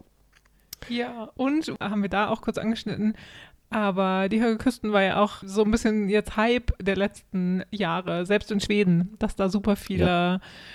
Schweden hingefahren sind und das so ein bisschen entdeckt haben. Also südlich von Stockholm, die, die aus Stockholm kommen, genau. die so um Stockholm rum daherkommen, die also mussten natürlich Schweden auch entdecken als Urlaubsland und da sind viele auch an die Hager Küsten gefahren. Ja, Und da fährt man auch schon eine ganze Weile, obwohl es eben auch noch nicht ganz im Norden ist, wie wir. Mhm. Wir haben immer noch drei Landscape vor uns, die mhm. danach noch kommen. Aber genau, das ist auf jeden Fall eine tolle Gegend und die, quasi der Einstieg in die Högerkusten-Gegend ist die Högerkustenbrücke, über die man drüber fährt. Und auch die ist schon ein Highlight, weil das ist quasi so die schwedische Golden Gate Bridge. Die ist zwar nicht mhm. rot, aber sieht ein bisschen ähnlich aus mit diesen Pylonen oder wie die heißen. Und das ist schon spektakulär, da rüber zu fahren. Und da gibt es auch auf der einen Seite dann so ein Restaurant, wo man auf die Brücke gucken kann und ganz viel und so einen Parkplatz und einen riesen tollen Spielplatz auch für Kinder und so. Also da lohnt es sich auf jeden Fall anzuhalten, wenn ihr da mit dem Auto unterwegs seid. Cool. Und die kostet auch kein, komischerweise keine Maut. Oh. die bezahlt man nur in Sundsvall.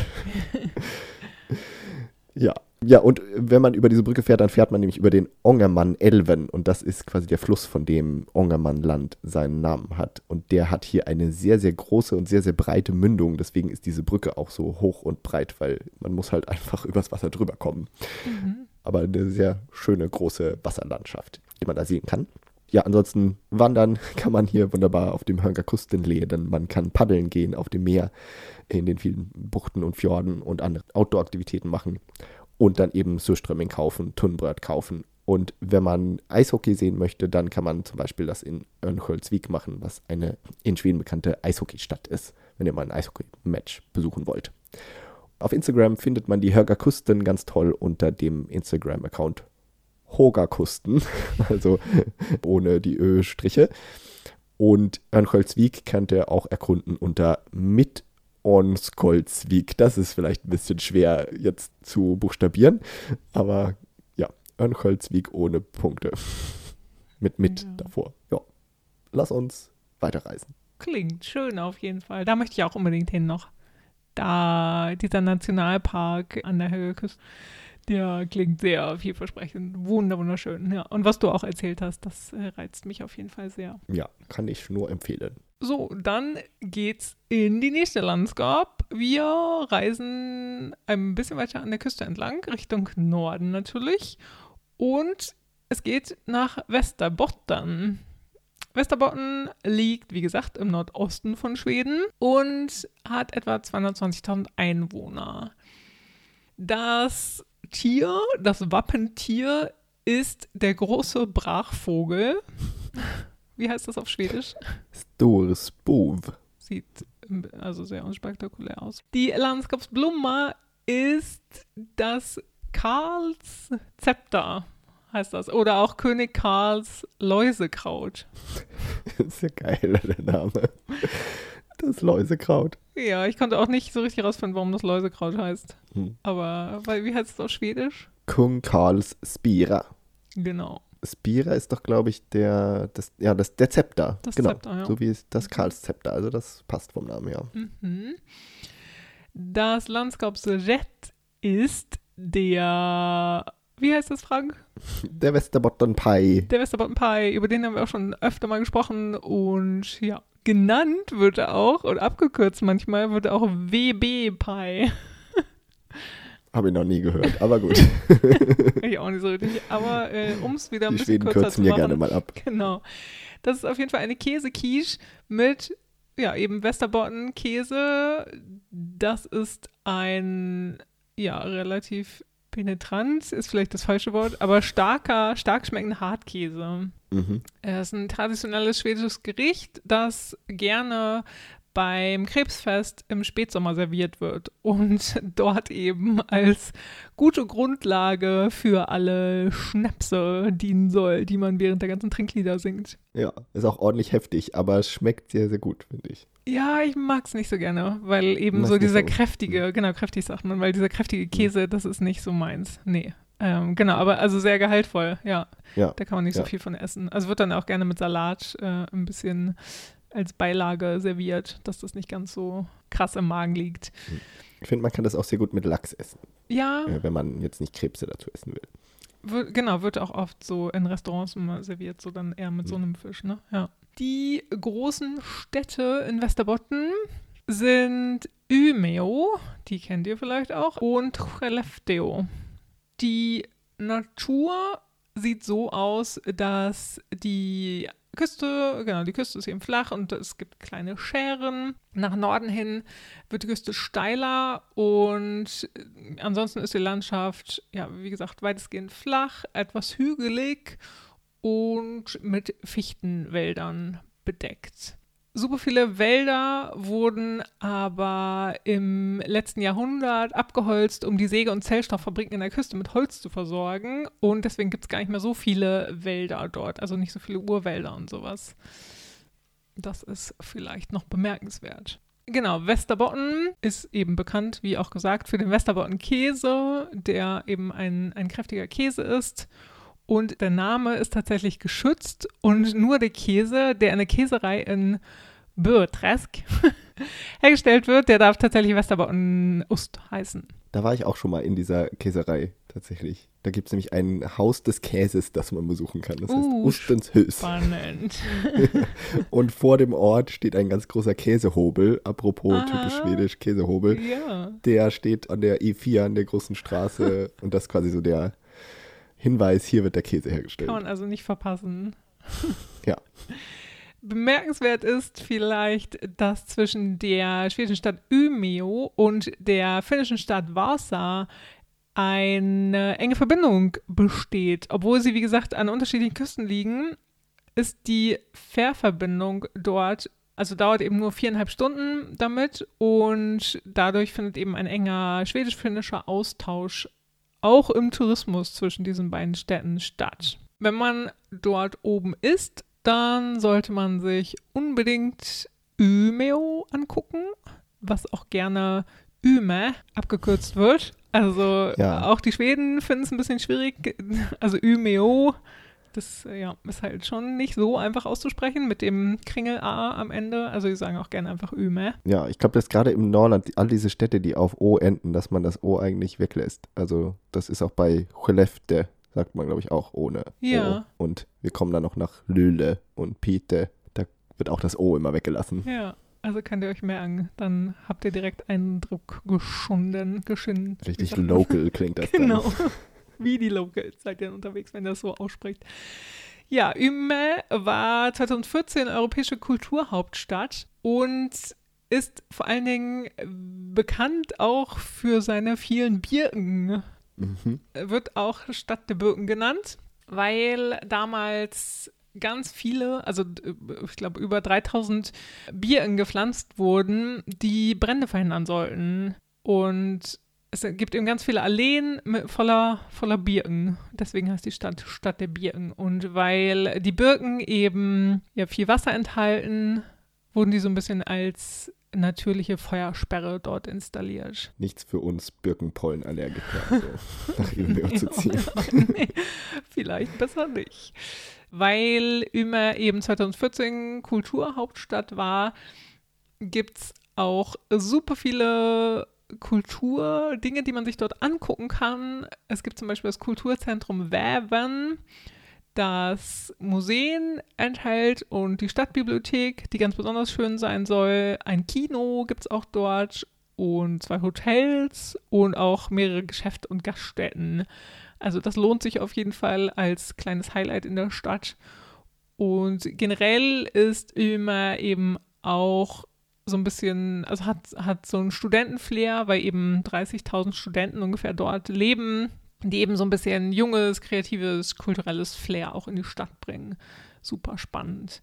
Und ich möchte auch total gerne da mal hin. Also die Stadt möchte ich mir echt total gerne mal angucken auch. Natürlich kann man wie überall wandern, Radfahren, Kajak paddeln.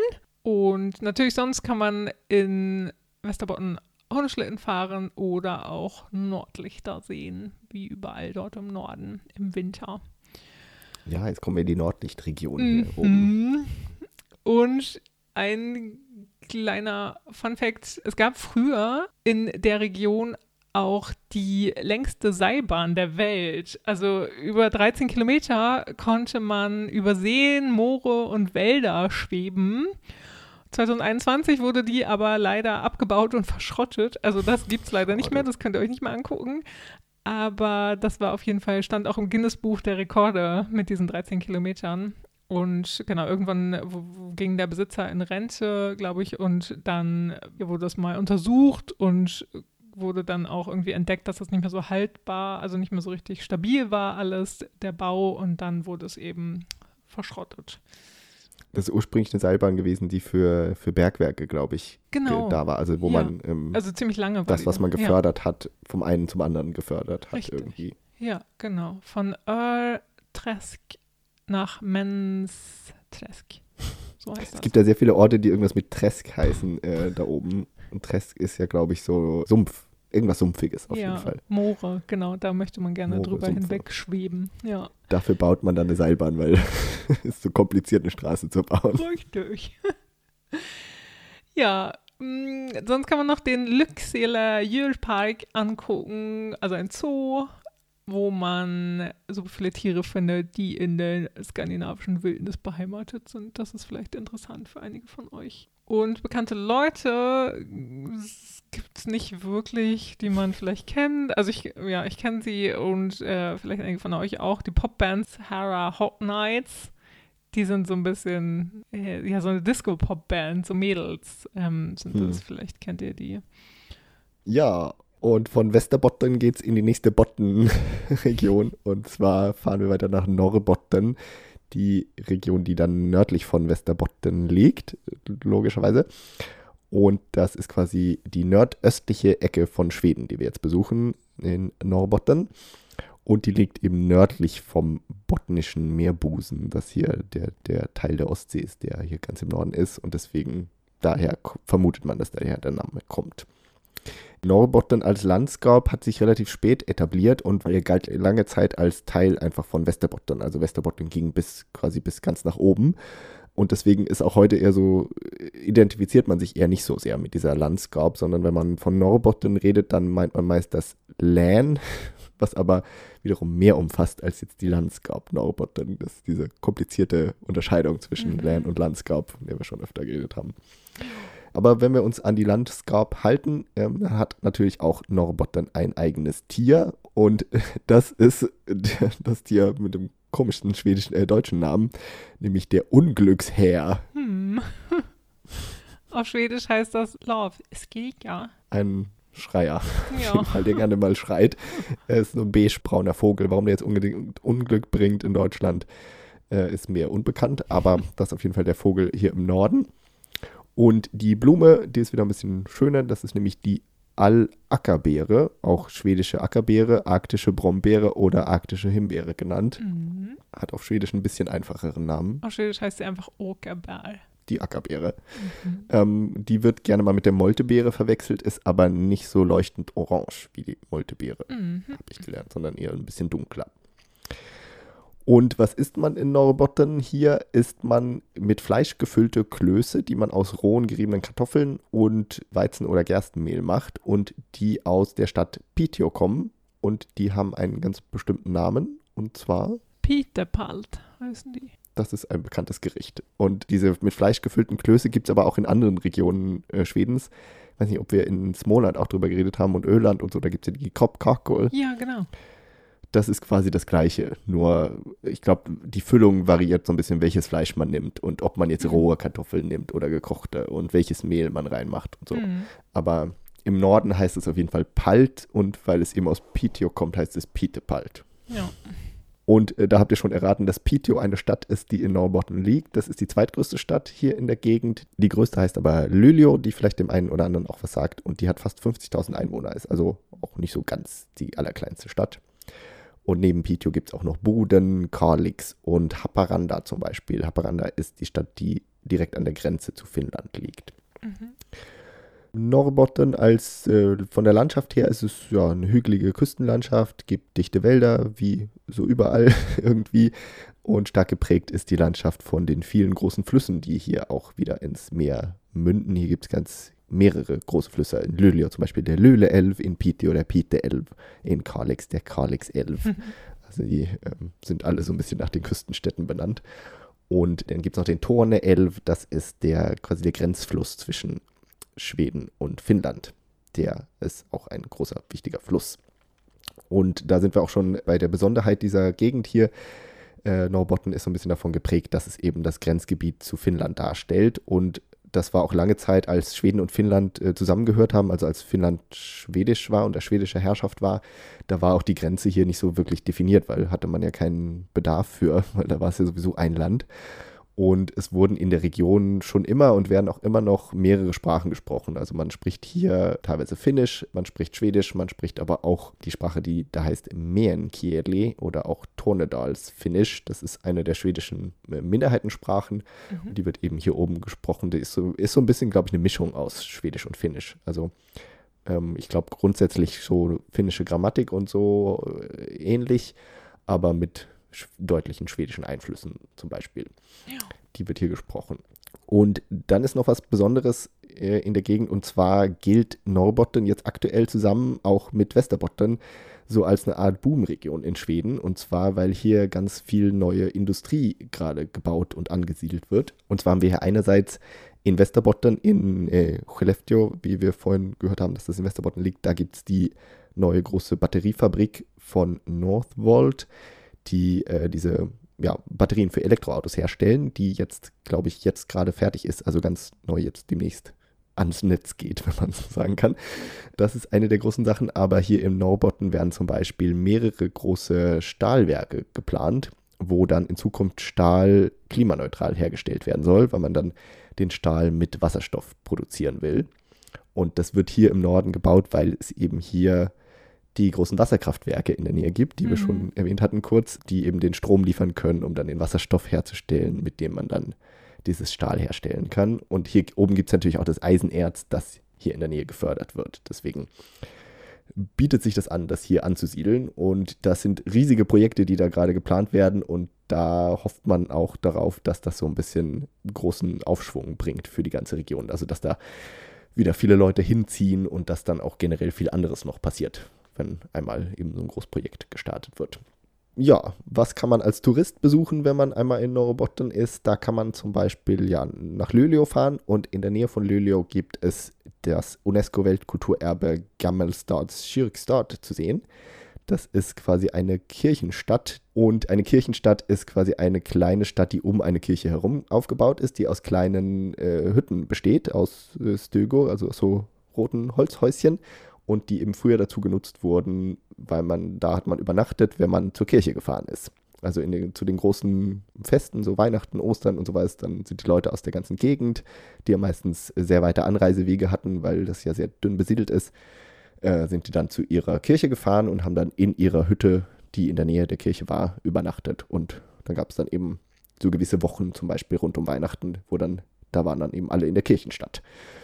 Und davon gibt es so ein paar in Schweden, äh, ich glaube auch in Norwegen oder so, in, generell im Norden, aber das ist eben eine der besterhaltensten Kirchenstädte, die man sich angucken kann, mit wirklich mit 408 Stögo, die rund um die Kirche aufgebaut sind. Und UNESCO-Weltkulturerbe. Und falls ihr den schwedischen Fernsehen Weihnachtskalender 2021 gesehen habt, der äh, wurde in Gammelstad gedreht, habe ich nachgeguckt. Also da sieht man ganz oft die Kirche von mhm. Gammelstad, wie sie ganz super schön verschneit ist und gerade die Sonne untergeht oder sowas. Kann man bestimmt auch jetzt noch nachgucken im Januar, falls ihr noch ein bisschen Weihnachtsstimmung haben wollt. Ansonsten in Norbotten kann man, wenn man militärisch interessiert ist, die Festung von Boden besuchen. Das ist die, eine riesig große Militäranlage, die zur Verteidigung gegen die Russen gebaut wurde und teilweise besichtigbar ist, wenn man Spaß an sowas hat. Man kann den Nationalpark vor der Küste von Haparanda besuchen. Da gibt es sandige Schäreninseln, die nördlichsten Schäreninseln in Schweden, mhm. die da sehr schön sein sollen. Und dann gibt es ein sehr bekanntes Hotel auch hier in Norrbotten, das nämlich das Tree Hotel ist, das ihr bestimmt auch schon mal gesehen habt, wenn ihr Schweden-Fans seid. Das sind so ganz besondere Zimmer, die in Bäume reingebaut sind, also so Baumhäuser. Äh, unter anderem gibt es da so ein Zimmer mit, äh, das so rundherum das viereckig ist und, und also wie so ein Würfel aussieht und verspiegelt ist, so, wo dann so ein großer Spiegel in den Bäumen hängt. Mhm. Ja, wenn ihr mal nach Tree Hotel googelt, habt ihr bestimmt schon mal gesehen oder wenn nicht, dann ist es auf jeden Fall ein ganz tolles Hotel aber auch ein unheimlich teures Hotel. Jo. Ich habe da mal geguckt, ich glaube, das äh, ist für den Normalverdiener eher nicht so drin, dass man da übernachtet. Mhm. Aber auf jeden Fall ein touristisches Highlight in Norrbotten.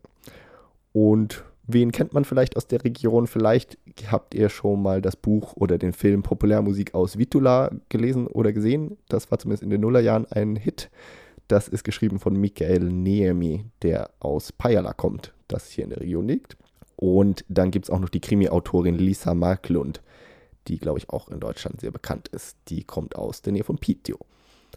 Und natürlich sind auch hier im Norden viele Skifahrer unterwegs. Unter anderem kommt von hier Charlotte Kalla. Das ist die erfolgreichste Olympionikin in Schweden, die bisher neun olympische Medaillen gewonnen hat und oh. die auch bei der Olympiade 2022 dabei sein wird. Also vielleicht kommt da ja noch was dazu. Mhm. Eine sehr erfolgreiche Langläuferin. Ja, äh, Norrbotten, wie gesagt, ist halt nicht so die, die große Landscape, die sich als Landscape vermarktet. Aber wenn ihr Bilder sehen wollt, kann ich den Instagram-Account von Visit Luleå empfehlen. Da waren sehr schöne Bilder aus der Luleå-Gegend zu sehen. Visit Lulea geschrieben. Und auch Visit Pitea. Da könnt ihr quasi aus der Gegend rund um Piteå Bilder euch angucken. Mhm. Und damit gebe ich ab zur letzten Landscape auf dieser langen, langen Reise wir reisen nach Lappland. Es geht nach Lappland, genau. Wir fahren nach links mit dem Finger auf der Karte, wenn ihr die Karte jetzt gerade vor euch habt. Es geht nach Lappland, das etwa ein Viertel der Fläche Schwedens ausmacht. Also ziemlich groß. Es grenzt mhm. an Norwegen und Finnland und ist Schwedens größter Landskap. Das Landskapsdjur, also das Wappentier, ist der Polarfuchs, der auf Schwedisch, wie heißt Frank? Der heißt so wie der Rucksack. Ja, genau, wie die Firma. Ähm, wie die Firma. Die diese Rucksäcke macht, genau. Genau. Und also ist alles so ein bisschen Schnee angehaucht. Die, mhm. die Landskapsblumma ist die weiße Silberwurz, heißt die. Und das ist auf Schwedisch was, Frank? Das ist die Fjällsippa. Mhm. Auch mit Fjell. Mhm. Also genau, alles irgendwie mit Bergen oder Schneepolar verbunden. Das Landskapsjet ist Rentiereintopf. Und der heißt auf Schwedisch, Samisch, wie, Frank? Ja, das ist jetzt eher nicht so richtig Schwedisch, aber ich versuch's mal. Survas Pirko. Genau, und sowas äh, ist nordsamisch für geräuchert. Also genau, Rentier, ein Topf mit eben geräuchertem Fleisch drin. Mhm. Die größten Städte sind Kiruna und Jokmok. In Jokmok ist das Samenmuseum und ist ja relativ bedeutend für die Sami-Kultur. Und Kiruna ist die berühmte, bekannte Bergbaustadt, die auch zwischen 1948 und 1971 mit den 20.000 Quadratkilometern als flächenmäßig größte Stadt der Welt galt. Habt ihr bestimmt schon mal von gehört, von Kiruna. In Lappland ist spektakuläre Natur natürlich zu entdecken mit hohen Bergen, tiefe Wildnis, eisige Bergseen und ganz, ganz viel unberührte Landschaft. Flüsse, wilde Flüsse und Inseln da drin und äh, ja, wie gesagt, Berge, Wälder, Sümpfe sind da anzugucken. In Lappland liegt außerdem der Kebnekaise, Schwedens höchster Berg, nämlich, der liegt 2111 Meter über dem Meeresspiegel. Und weil es eben so weit oben liegt, ist es eben auch die durchschnittlich kälteste Landschaft, Landskap von Schweden. Bekannt ist Lappland als auch das Land der Sami, also der Urbevölkerung von Schweden. Und dort haben sie eben seit mehreren tausend Jahren Rentierzucht betrieben. Was andere Schweden nach Norden trieb, war damals die Entdeckung von Eisenerz in Lappland und eben auch zusammen mit dem Bau der Inlandsbanan. Also mit der Inlandsbanan konnte man von relativ weit südlich bis nach oben hinfahren. Mhm. Bekannt ist Lappland natürlich außerdem für Skigebiete und natürlich für Mitternachtssonne im Sommer und für, das, für, für Nordlichter. Also im Sommer geht die Sonne gar nicht unter Und dafür ist im Winter dort die Polarnacht auch, wo die Sonne gar nicht aufgeht für eine gewisse Zeit. Ja, das ist jetzt, glaube ich, gerade so bald wieder Ja. vorbei vielleicht. Bald wird es wieder hell im Norden Ja. von Schweden. Genau, bald äh, sieht man die Sonne wieder am Horizont, zum Glück für die Leute dort oben. Genau, und so schön das dort ist, weil wir natürlich immer bestrebt sind, euch auch die Wahrheit zu erzählen, wie es wirklich aussieht. Dadurch, dass dort oben auch im, im Sommer dann eben viele Sumpfgebiete sind und somit viel Wasser, nisten sich natürlich auch gerne die Mücken dort an. Und das kann sehr quälend sein, auf jeden Fall hier, weil die dort so zahlreich sein können, dass man kaum atmen kann, ohne Mücken einzuatmen. Das klingt heftig. Das klingt wirklich heftig, finde ich. Aber natürlich kommen auch wegen der vielen Insekten, wegen der vielen Mücken, kommen auch Vögel bis ganz nach oben im Sommer aus Afrika. Also die freuen sich natürlich auch über die vielen Insekten, die da durch die Luft fliegen und die sorgen vielleicht auch dafür, dass es an vielen Stellen gar nicht so schlimm ist. Aber wie gesagt, macht euch darauf gefasst, dass da sehr, sehr viele Mücken sind im Sommer, wenn ihr da mal hinfahrt. Wenn ihr dorthin fahrt, dann fahrt ihr dort wahrscheinlich hin, um im Winter Nordlichter zu sehen. Und da kann man auf jeden Fall die Aurora Sky Station in Abisko empfehlen. Die gilt nämlich als einer der besten Orte der Welt, um dieses Phänomen zu erleben. Vielleicht dran zu denken, dass von September bis April die Nordlichter dort natürlich sichtbar sind, wenn es nachts wieder dunkel wird. Also die, diese Sonnenstürme, die äh, sind dort das ganze Jahr über, aber eben nur im Winter sichtbar oder wenn es eben wieder dunkel wird in der Nacht. Im Sommer ist einfach zu hell. Ja. Du warst ja auch schon mal da und hast Nordlichter gesehen, oder? Ich habe sie noch Mhm. nie gesehen. Ja, Wo warst du denn? wir waren in der Nähe von Kiruna. Ja. Ähm, in der Nähe auch vom Eishotel, das ich sehe, das da noch auf deiner Liste steht als eine der äh, Aktivitäten. Da waren wir in der Nähe, haben wir gewohnt und sind dann aber auch in die Nähe von Abisko gefahren an einem Abend, um Nordlichter zu sehen, weil es bei uns bewölkt war und die aber gesagt haben, da bei Abisko, da ist oft der Himmel relativ klar. Mhm. weil da aus irgendwelchen Gründen, die ich mir nicht so ganz gemerkt habe, ist da das Wetter auf jeden Fall ganz oft besser und deswegen ist auch Abisko einer der, dieser guten Orte für Nordlichter, weil da ganz oft einfach der Himmel frei ist. Ja, spannend. Und wie war das? Beeindruckend? Äh, äh, ja, ja, war toll, ja. also wir hatten nicht so die super äh, intensivsten Nordlichter, aber sie waren deutlich zu sehen und so dieses grünliche Flimmern am Horizont, äh, am Himmel, das sich dann immer mal bewegt und auch so vom, vom einem Teil des Himmels zu einem anderen bewegt und so. Das war schon, das ist schon sehr schön, ja. Ja. Aber es war auch super kalt. Okay, ja, natürlich. Es sind dann halt auch trotzdem irgendwie minus 20 Grad gewesen Wow. und man steht dann draußen und äh, geht dann zwischendurch immer mal rein, weil man denkt, so, willst mal wieder aufwärmen, vielleicht kommt dann ja irgendwann, aber ja, man muss halt draußen sein, um sie zu sehen, weil von drinnen sieht man halt oft nicht so wirklich Mhm. was. Genau, ja, und es muss ja auch ganz dunkel sein, eigentlich drumherum, so, ne? Mhm. Ja. Aber man sieht halt auch ganz viele, ganz viele Sterne und so konnte man Ja. dann natürlich auch sehen. Das ist ja auch schon allein schon toll, weil das sieht man ja in den Großstädten, in denen wir so leben, auch Total. sonst nicht so häufig. Oh mein Gott, ja. Du warst da im Februar, oder? Ende Februar, März irgendwie? Ich glaube, ja, so Anfang März, glaube ich, war es, aber ja, relativ im späteren Teil des Winters, Hm. wo es dann auch schon nicht mehr so ganz so dunkel war und so und auch, ja, es war trotzdem, es war trotzdem ziemlich kalt. Ja. Spannend. Genau, wenn ihr, wenn ihr die Nordlichter dann gesehen habt, dann lohnt sich auf jeden Fall auch in Lappland ein Besuch von den vielen Gruben dort. Also in, in Kiruna zum Beispiel kann man gut die Grube dort besichtigen, weil das ja auch viel zum Bild von Lappland beiträgt und äh, auf jeden Fall viel Geschichte dort hat mit diesem Grubenbergbau in, Ja. in Lappland, da im Norden. Ja, da war ich auch schon mal drin in der Kiruna-Grube. Da fährt man mit so einem Bus rein und so, das auch Oh. ganz spannend. Ist, ist einfach so riesengroß und äh, wird dann in irgendwelche Besucherzentren ge geschleust wo, mit dem Bus. So. Okay. Aber Ach, da, da sieht alles auch, auch sehr sauber und ordentlich aus. Und ich war auch schon mal bei einer Freundin von mir, die arbeitet in einem Bergwerk in der Nähe von Chuleftiu. Und da waren wir mal in einem richtigen Bergwerk und das ist, äh, war so überhaupt nicht das gleiche. Ah, war so ja. über, überhaupt nicht so aufgeräumt und so trocken und so sauber und so, sondern einfach, ähm, ja, halt ein Bergwerk. Ne? Mhm. Ich, ich kenne das halt von hier, so aus Bergwerken. Ich glaube, im Harz oder sowas gibt es das ja auch.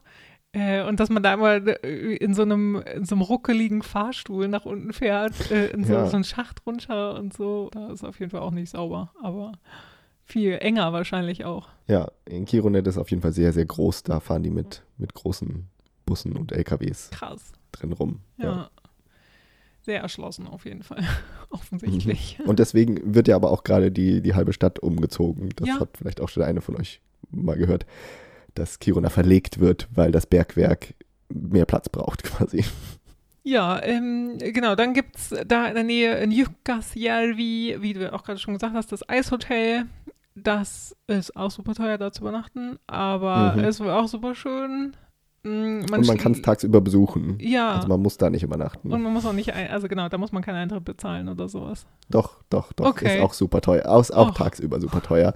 Aber es ist tagsüber kann man sich leisten. Da, es kostet, glaube ich, irgendwie, ich weiß nicht, gar nicht mehr so 30, 40 Euro oder sowas kostet schon der Okay, Eintritt. immerhin, ja. Aber die Nacht kostet halt irgendwie 400 oder so. Heftig, ja. ja. Geht man lieber tagsüber hin. Genau, da schläft man dann halt so auf so Eisblöcken. Also alles ist aus Eis da quasi rausgesägt sozusagen. Ja, Und dort Es aufgebaut. wird halt jedes Jahr neu Genau, aufgebaut. das fand Ja. ich, das, als ich das mal gelesen habe, dachte ich so, what? Okay, krass, natürlich, äh, das schmilzt irgendwann und dann ist es weg und dann wird es alles wieder neu, neu gebaut, dann Richtung Winter. Wenn ihr das spannend findet, guckt euch das an. Dann gibt es auch hier den nördlichsten Punkt von Schweden, wo wir gerade vorhin bei dem Mittelpunkt, dem geografischen Mittelpunkt von Schweden waren, gibt es hier in Lappland auch den nördlichsten Punkt von Schweden anzuschauen. Der heißt Treriksröset. Da könnt ihr mal vorbeigucken, wenn ihr das spannend findet. Da war ich auch schon. Da warst du auch schon. Warum hast du ich nicht diese ja, irgendwie, genau. Aber nee, Ja. da, äh, ich kann sagen, es ist toll, am nördlichsten Punkt gewesen zu sein, aber der Punkt an sich ist ne? es jetzt. Es ist ein Betonklumpen in einem See. Ja. Und zu dem See gibt es einen Holzsteg hin, damit man da eben hingehen kann. Aha. Und der heißt auch Treriksröset, weil da eben drei Länder aufeinandertreffen. Also da kann man Ja. gleichzeitig in Norwegen, Finnland und Schweden, nein, nicht gleichzeitig, aber man kann um das Ding herumgehen und dann eben in allen drei Ländern mal gewesen sein. Aha, ja. Sehr Aber der cool. Klumpen an sich ist sehr hässlich. Naja, immerhin ist man da äh, an einem geografisch bedeutenden Punkt. Auf jeden Fall. Nicht wahr?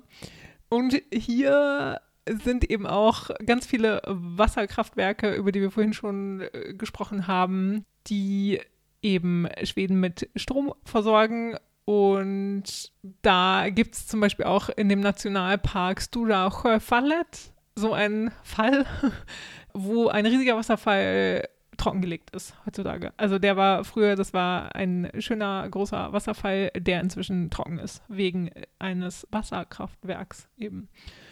Und genau wegen der Erschließung. Und das nimmt da oben schon teilweise dramatische Formen an, würde ich sagen. Hier oben ist außerdem immer mehr Tourismus natürlich auch, was auch kritisch gesehen wird. Es gibt dort zum Beispiel so eine Wanderung, die also auch durch irgendein Bild oder sowas, also eine Wanderung zum Trollsjön, zu dem Trollsee, die wurde zu einem super großen Hype. Und da gibt es halt auch natürlich, wie das so in vielen Regionen ist und wo der, wo der Tourismus sich halt weiterentwickelt, gibt es auch sehr viele kritische Stimmen natürlich, die ja, die Entwicklung in solchen Regionen eben nicht kalt lässt, wenn dort immer mehr Menschen sind und eben auch nicht so rücksichtsvoll mit der Natur umgehen. Das war ja jetzt auch, weil du vorhin meintest, Holger Kusten war so ein bisschen der Hype, aber es war ja auch ein Hype, eben in die nördlichen Berge zu fahren und da Ja. wandern zu gehen in den letzten Jahren. Und da hat man dann auch immer mal wieder gehört, dass es da Probleme gab mit Leuten, die halt Müll zurücklassen oder die eben, weil äh, in den Bergen gibt es halt auch keine Toiletten, irgendwo muss man dann mal hin äh, kacken und die Kacke verrottet dann aber nicht so gut da oben, weil es einfach viel zu kalt ist. Also Da Mhm. gab es zum Beispiel auch äh, Aufforderungen, dass man die doch vergraben soll, weil sonst ist es schon ziemlich eklig dann irgendwann, Ja. der ganze Wanderweg Total. von sowas begleitet wird. Ja, total.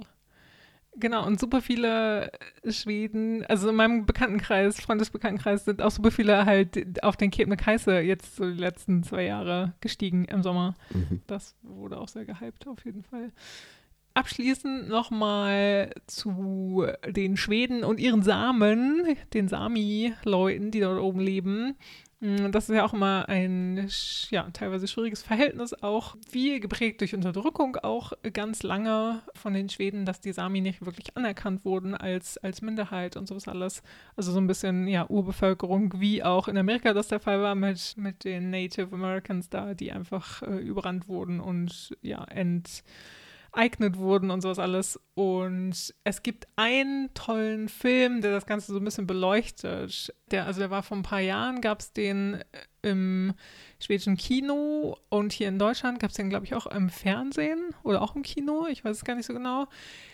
Der heißt Das Mädchen aus dem Norden. Und da geht es um eine Frau, die über 70 Jahre alt ist und zur Beerdigung ihrer Schwester zurück in ihre Heimat, eben nach Lappland kommt und ihr Leben lang hat sie ihre samische Herkunft verleugnet, um in der Mehrheitsgesellschaft von Schweden akzeptiert zu werden. Und das ist eben so ein bisschen diese Problematik, die der Film behandelt und sehr schön geworden. Also lohnt sich wirklich, wenn ihr den irgendwie noch angucken könnt, dann tut das bekannte Leute aus der Region sind Sportler. Wie sollte es anders sein? Anja Paschon, eine Abfahrt-Skiläuferin. Super erfolgreich war sie. Ist, glaube ich, schon länger äh, nicht mehr äh, aktiv, aber war auf jeden Fall super erfolgreich. Und dann Ingmar Stienmark, der auch sehr erfolgreich war.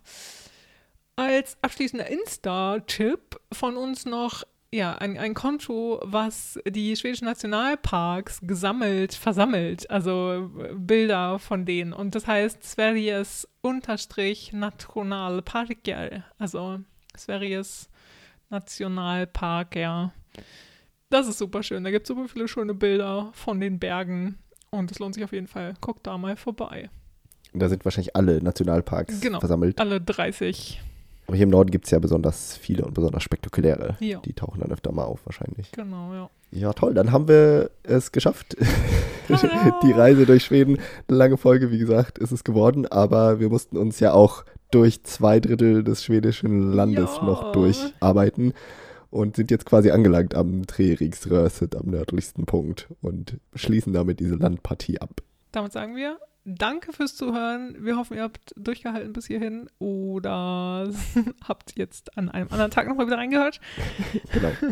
Wir haben das auf jeden Fall in eins durchgespielt, durch aufgenommen.